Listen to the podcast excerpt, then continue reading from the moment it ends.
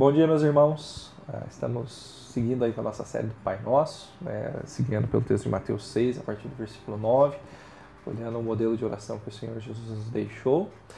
E já tivemos a oportunidade de olhar os três pedidos com relação ao reino de Deus. Né? E ontem começamos a ver os três pedidos que nós temos com relação às nossas necessidades. É, hoje eu quero olhar o segundo pedido com relação às nossas necessidades que nós encontramos no versículo 12. Perdoa as nossas dívidas assim como perdoamos aos nossos devedores.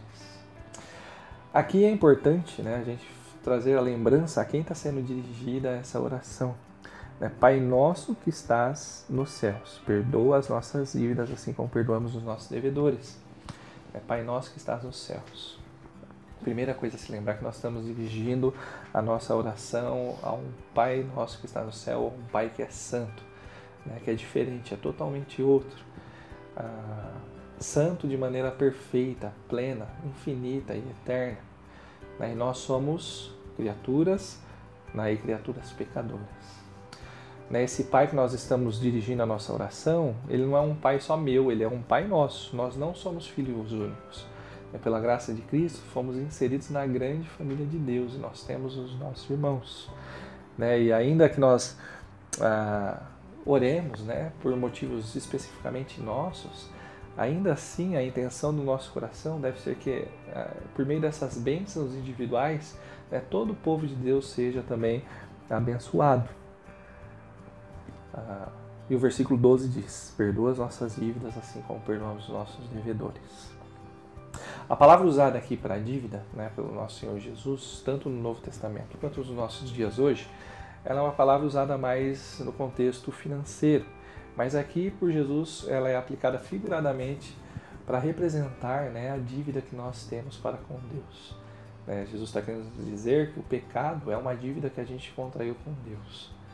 E nós precisamos lembrar que o nosso Deus ele é um Deus santo, de maneira perfeita, plena, infinito e eternamente.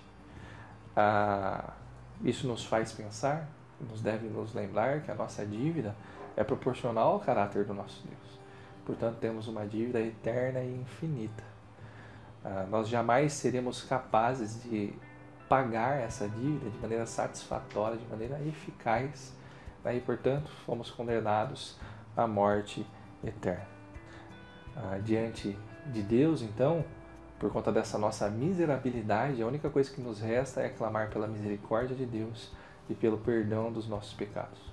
Né, nós precisamos do perdão de Cristo para que possamos então ser reconciliados com Deus.